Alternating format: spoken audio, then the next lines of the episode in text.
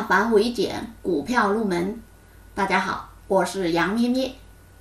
今天我们来讲一讲股票的收益。股票有哪一些收益呢？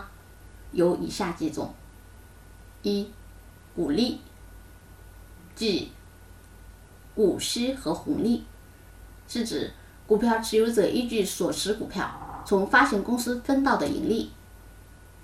优先股股东获得的报酬叫股息，普通股股东获得的报酬叫红利，但前提条件是上市公司存在可供分配的利润。我国现行法律规定，股份公司分配股利可以采取发放现金和送股的形式。二、资本利得。什么是资本利得呢？股票买入价与卖出价之间的差额就叫资本利得，或叫资本损益。通俗一点来讲，就叫价差收入。如股票卖出价大于买入价，资本利得就为正，叫资本收益。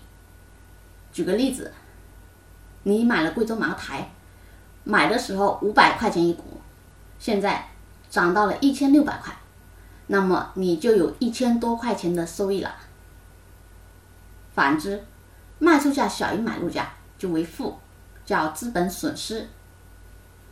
我们股票的收益主要就是来自于资本利得。三，公积金转增股本。公司分配税后利润，公司公积金达到一定标准后可以不再提取，转为股本时。